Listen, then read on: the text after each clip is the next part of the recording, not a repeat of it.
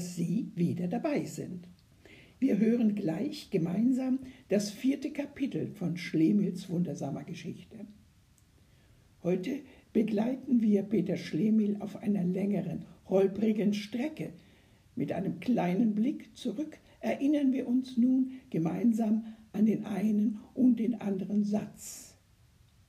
Zum Beispiel, wer keinen Schatten hat, gehe nicht in die Sonne. Das ist das Vernünftigste und Sicherste. Ich bin reich, freigebig, gütig, aber, oh Gott, ich habe keinen Schatten. Schlemil, ich werde bei Ihnen bleiben, Ihnen meinen Schatten borgen, Ihnen helfen, wo ich kann, und wo ich nicht kann, mit Ihnen weinen. So wagte ich mich wieder unter die Menschen und begann eine Rolle in der Welt zu spielen. Er trifft Mina und sie fuhr zusammen und blickte bestürzt mich an, dann wieder auf die Erde, mit dem Auge meinen Schatten begehrend. Und was in ihr vorging, malte sich so sonderbar in ihren Mienen, dass ich in ein lautes Gelächter hätte ausbrechen mögen, wenn es mir nicht selber eiskalt über den Rücken gelaufen wäre. Und Schlemil flieht über die Grenze und das Gebirg, und erst am andern Abhang durch das hohe Bollwerk von jenem Unglücksboden getrennt, ließ ich mich bewegen in einem nahegelegenen und wenig besuchten Badeort von den überstandenen Mühseligkeiten auszurasten. Und dazu wollen wir gleich weiteres hören. Ja, wir hören jetzt das vierte Kapitel aus Camissos Kleinod und wir machen uns gemeinsam bereit, mitzuerleben und vor unseren inneren Augen Peter Schlemils Welt zu sehen. Nun, hier sind wir. Ich werde in meiner Erzählung schnell über eine Zeit hineilen müssen, bei der ich wie gerne verweilen würde, wenn ich ihren lebendigen Geist in der Erinnerung heraufzubeschwören vermöchte. Aber die Farbe, die sie belebte und nur wieder beleben kann, ist in mir verloschen. Und wenn ich in meiner Brust wiederfinden will, was sie damals so mächtig erhob, die Schmerzen und das Glück, den frommen Wahn, da schlag ich vergebens an einen Felsen, der keinen lebendigen Quell mehr gewährt, und der Gott ist von mir gewichen.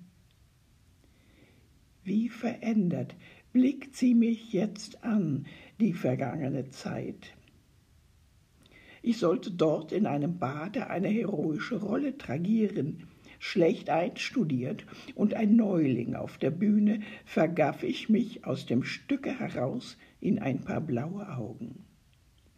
Die Eltern, vom Spiele getäuscht, bieten alles auf, den Handel nur schnell festzumachen, und die gemeine Posse beschließt eine Verhöhnung. Und das ist alles, alles.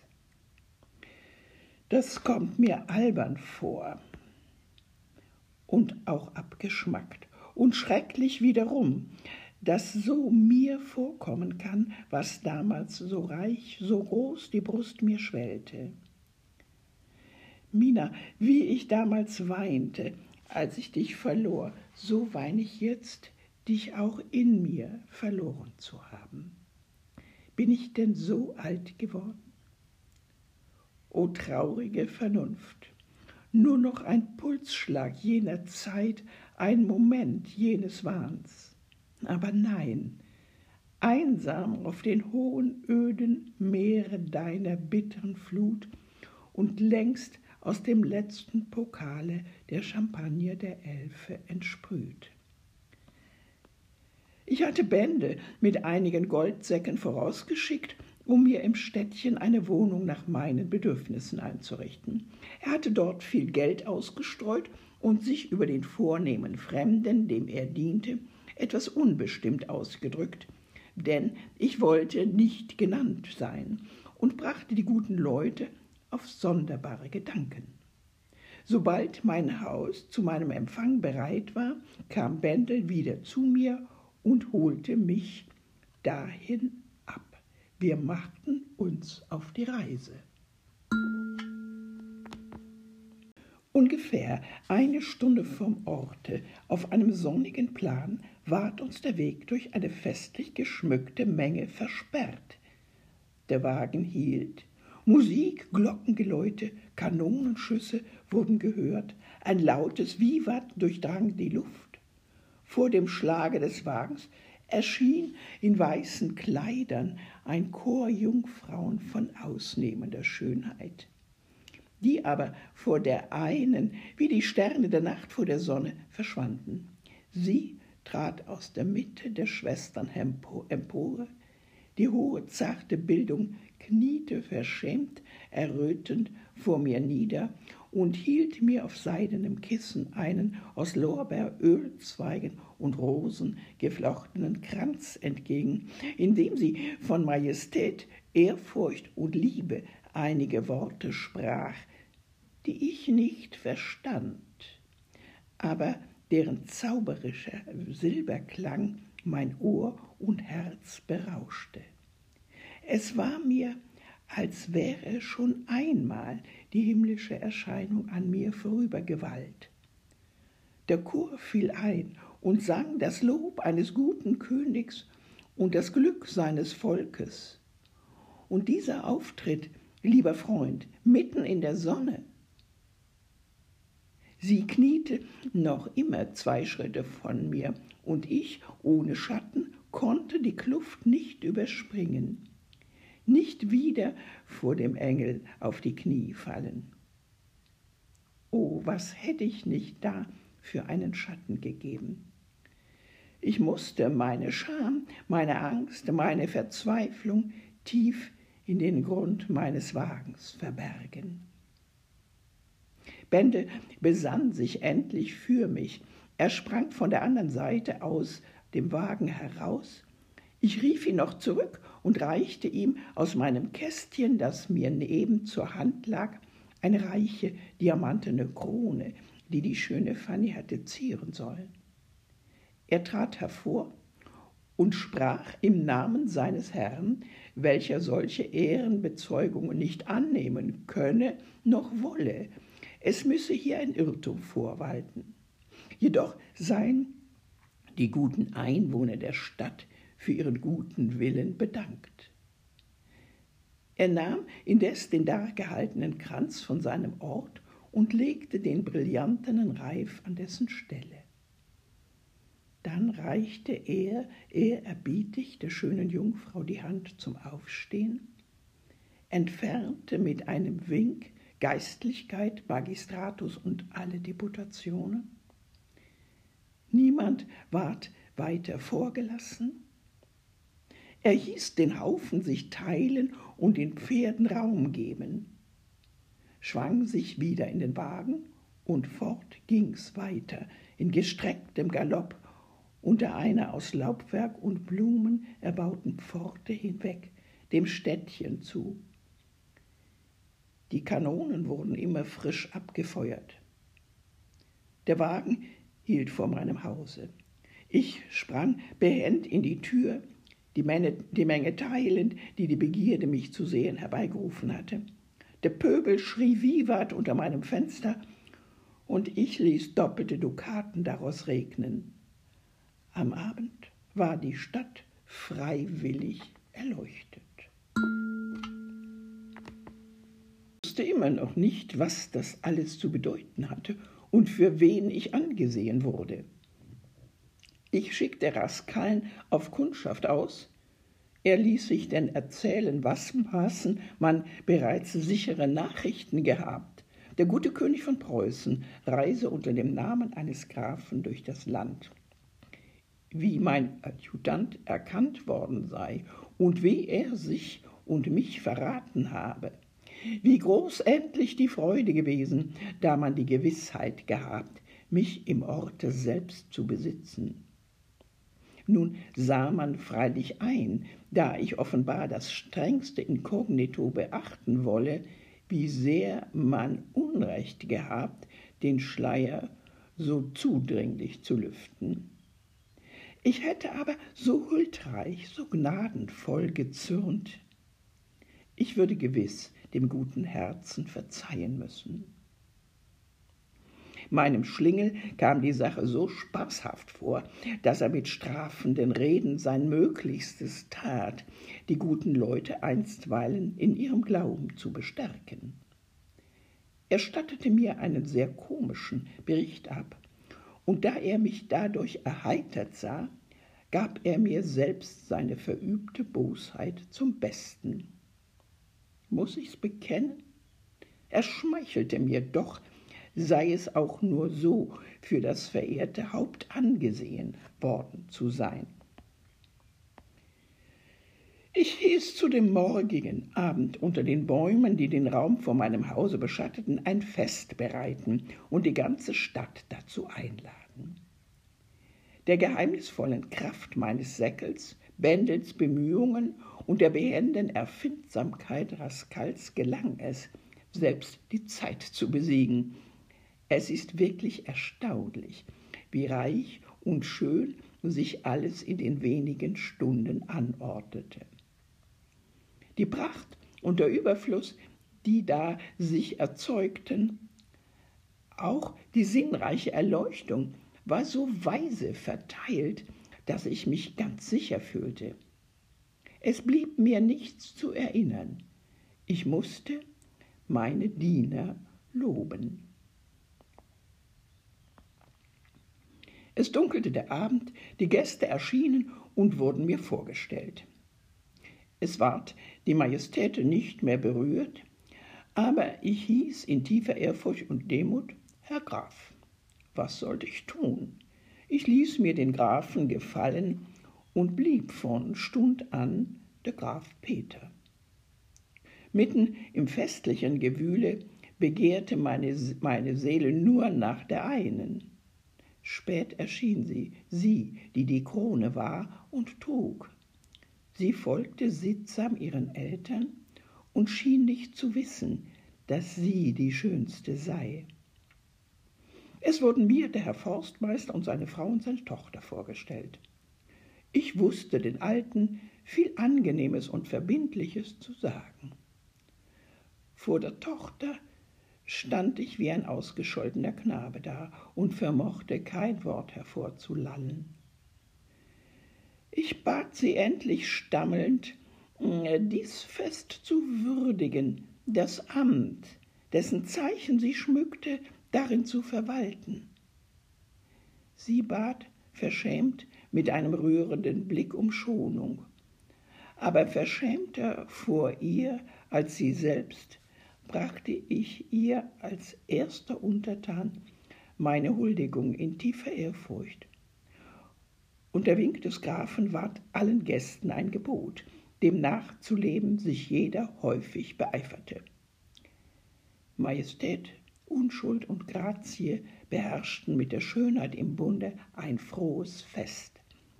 Die glücklichen Eltern Minas glaubten ihnen nur zu, ihr, zu Ehren ihrem Kind erhöht. Ich selber war in einem unbeschreiblichen Rausch.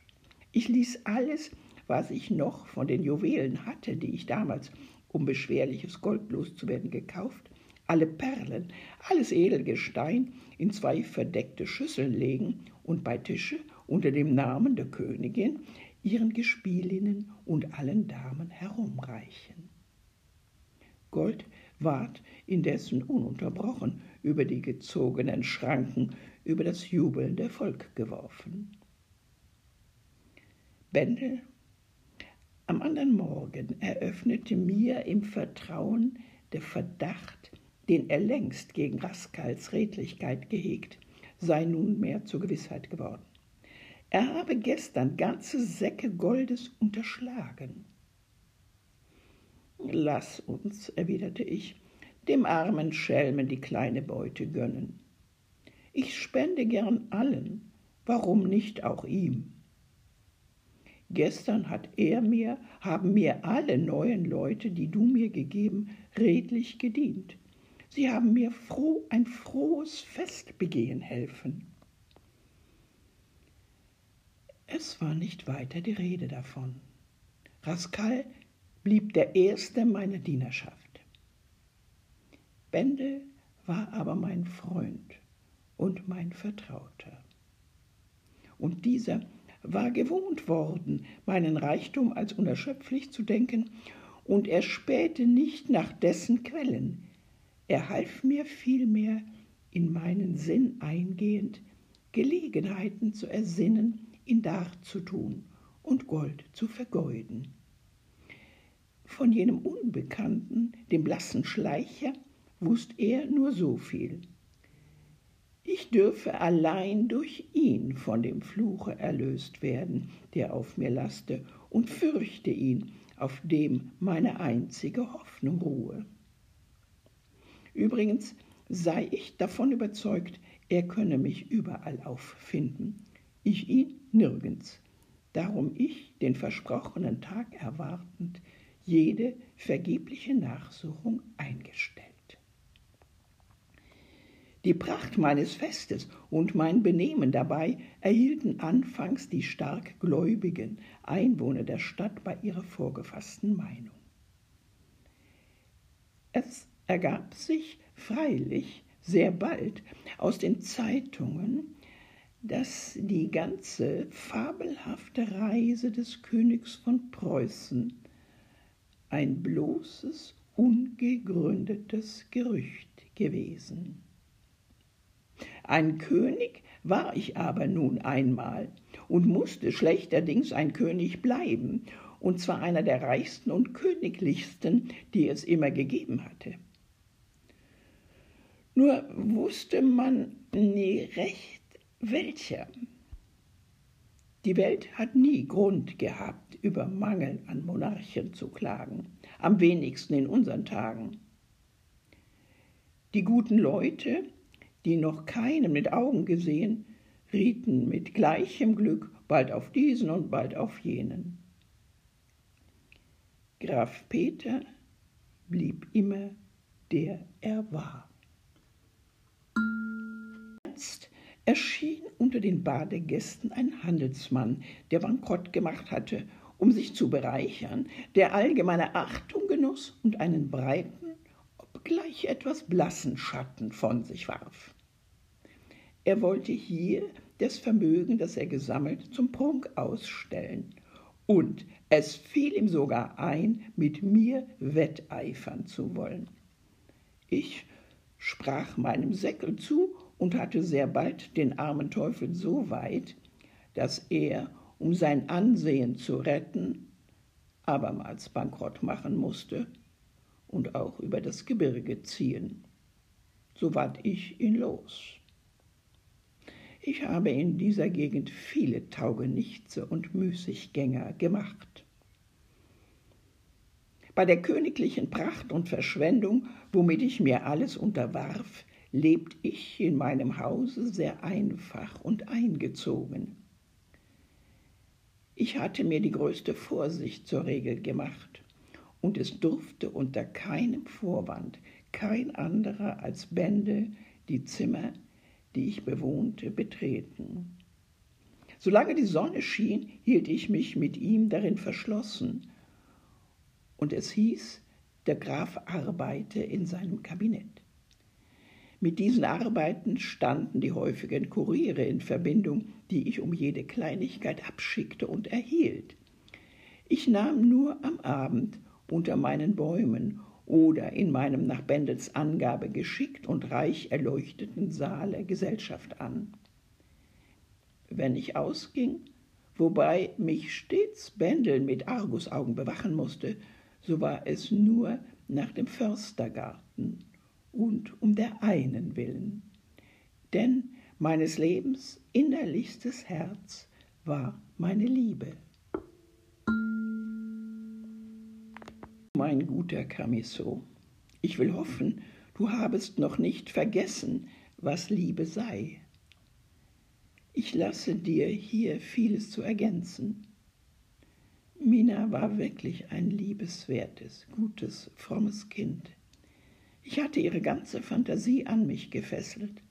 Sie wusste in ihrer Demut nicht, womit sie wert gewesen, dass ich nur nach ihr geblickt und sie vergalt Liebe mit Liebe, mit der vollen jugendlichen Kraft eines unschuldigen Herzens. Sie liebte wie ein Weib, ganz hin sich opfernd, selbst vergessen, hingegeben, denen nur meinend, der ihr Leben war. Unbekümmert solle sie selbst zugrunde gehen.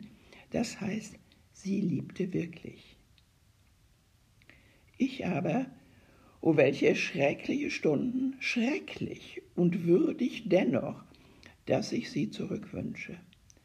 Ich hab oft an Bendels Brust geweint, als nach dem ersten bewusstlosen Rausch ich mich besonnen und mich selbst scharf angeschaut, der ich ohne Schatten mit tückischer Selbstsucht diesen Engel verderbend die reine Seele an mich gezogen und gestohlen.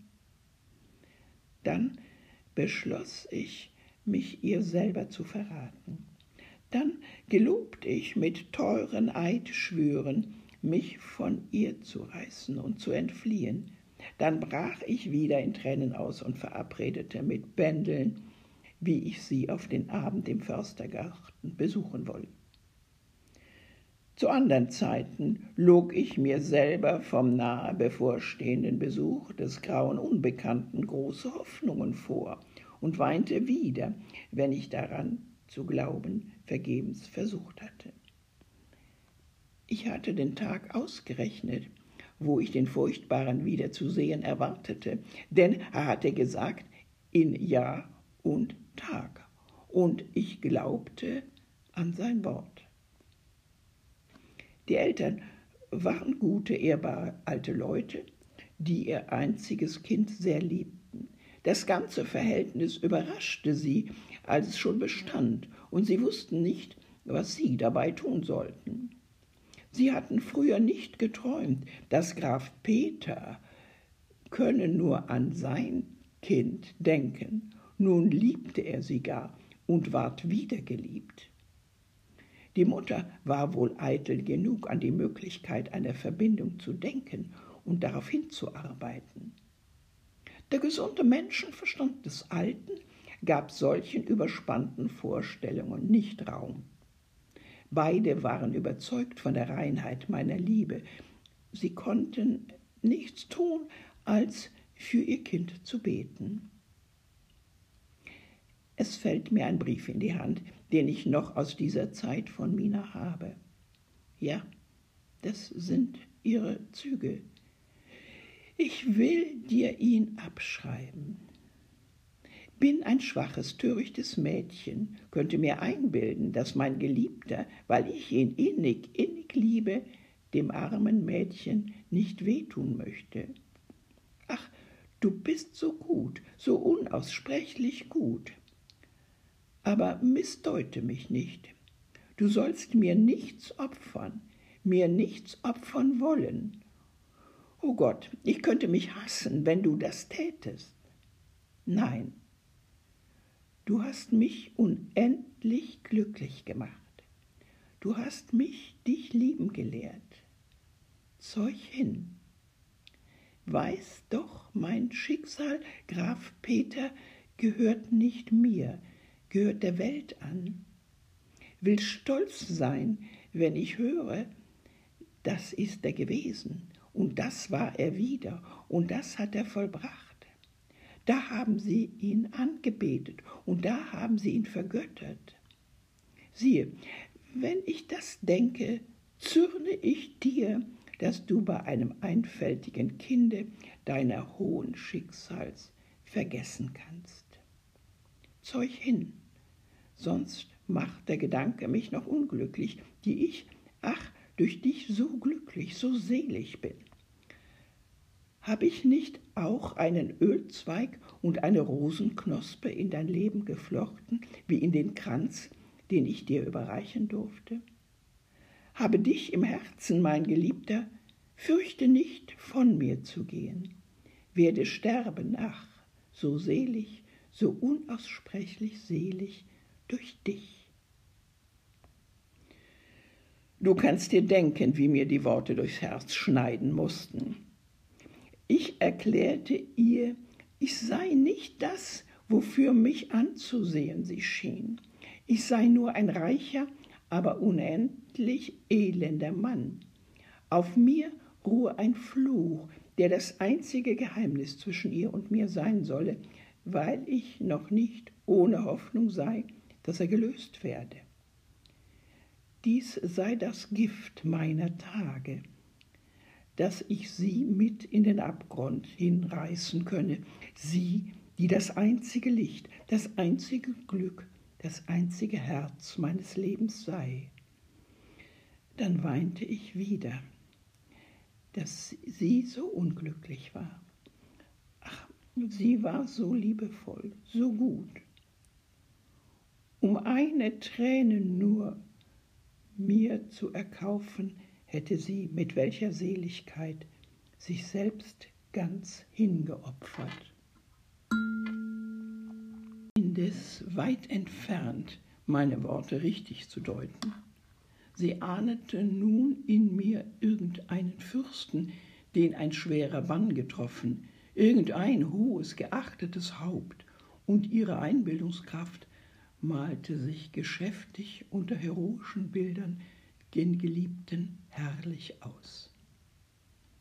Einst sagte ich ihr, Mina, der letzte Tag im künftigen Monat kann mein Schicksal ändern und entscheiden. Geschieht es nichts, so muss ich sterben, weil ich dich nicht unglücklich machen will. Sie verbarg weinend ihr Haupt an meiner Brust ändert sich dein Schicksal, lass mich nur dich glücklich wissen. Ich habe keinen Anspruch auf dich. Bist du elend, binde mich an dein Elend, dass ich es dir tragen helfe. Mädchen, Mädchen, nimm es zurück, das rasche Wort, das törichte, das deinen Lippen entflohen. Und kennst du es, dieses Elend? Kennst du ihn, diesen Fluch? Weißt du, wer dein Geliebter, was er? Siehst du mich nicht krampfhaft zusammenschaudern und vor dir ein Geheimnis haben? Sie fiel schluchzend mir zu Füßen und wiederholte mit Eidesschwur ihre Bitte. Ich erklärte mich gegen den hereintretenden Forstmeister und meine Absicht sei, am ersten des nächstkünftigen Monats um die Hand seiner Tochter anzuhalten. Ich setzte diese Zeit fest, weil sich bis dahin manches ereignen dürfte, was Einfluss auf mein Schicksal haben könnte. Unwandelbar sei nur meine Liebe zu seiner Tochter. Der gute Mann erschrak ordentlich, als er solche Worte aus dem Munde des Grafen Peter vernahm. Er fiel mir um den Hals und ward wieder ganz verschämt, sich vergessen zu haben. Nun fiel es ihm ein, zu zweifeln, zu erwägen und zu forschen.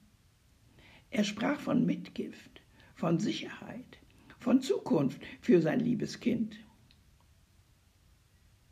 Ich dankte ihm, mich daran zu mahnen. Ich sagte ihm, ich wünsche in dieser Gegend, wo ich geliebt zu sein schien, mich anzusiedeln und ein sorgenfreies Leben zu führen. Ich bat ihn, die schönsten Güter, die im Lande ausgeboten wurden, unter dem Namen seiner Tochter zu kaufen und die Bezahlung auf mich anzuweisen. Es könne darin ein Vater dem Liebenden am besten dienen. Es gab ihm viel zu tun, denn überall war ihm ein Fremder zuvorgekommen. Er kaufte auch nur für ungefähr eine Million. Dass sich ihn damit beschäftigte, war im Grunde eine unschuldige List, um ihn zu entfernen, und ich hatte schon ähnliche mit ihm gebraucht, denn ich muss gestehen, dass er etwas lästig war. Die gute Mutter war dagegen etwas taub und nicht wie er auf die Ehre eifersüchtig den Herrn Grafen zu unterhalten. Die Mutter kam hinzu. Die glücklichen Leute drangen in mich, den Abend etwas länger zu bleiben. Ich durfte keine Minute weilen. Ich sah schon den aufgehenden Mond am Horizonte dämmern. Meine Zeit war um. Am nächsten Abend ging ich wieder nach dem Förstergarten. Ich hatte den Mantel weit über die Schulter geworfen, den Hut tief in die Augen gedrückt.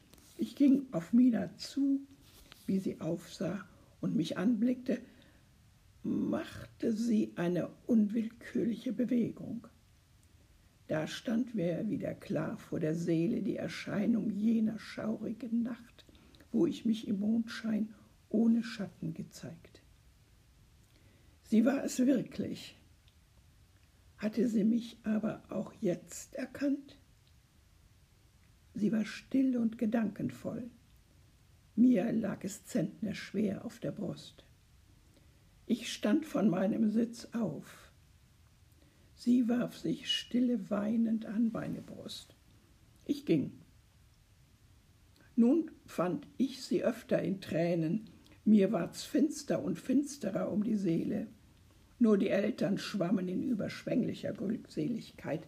Der verhängnisvolle Tag rückte heran, bang und dumpf wie eine Gewitterwolke. Der Vorabend war da. Ich konnte kaum mehr atmen. Ich hatte vorsorglich einige Kisten mit Gold angefüllt. Ich wachte die zwölfte Stunde heran. Sie schlug. Nun saß ich da, das Auge auf die Zeiger der Uhr gerichtet, die Sekunden, die Minuten zählend wie Dolchstiche. Bei jedem Lärm, der sich regte, fuhr ich auf. Der Tag brach an. Die bleiernen Stunden verdrängten einander. Es ward Mittag, Abend, Nacht. Es rückten die Zeige, welkte die Hoffnung. Es schlug elf und nichts erschien. Die letzten Minuten der letzten Stunde fielen und nichts erschien. Es schlug der erste Schlag, der letzte Schlag der zwölften Stunde, und ich sank hoffnungslos in unendlichen Tränen auf mein Lager zurück. Morgen sollt ich auf immer schattenlos um die Hand der Geliebten anhalten. Ein banger Schlaf drückte mir gegen den Morgen die Augen zu.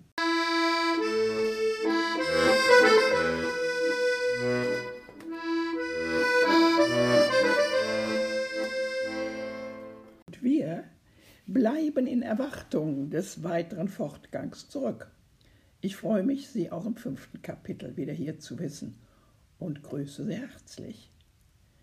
Ja, und bleiben Sie guter Dinge und tschüss für heute. Ihre Renate.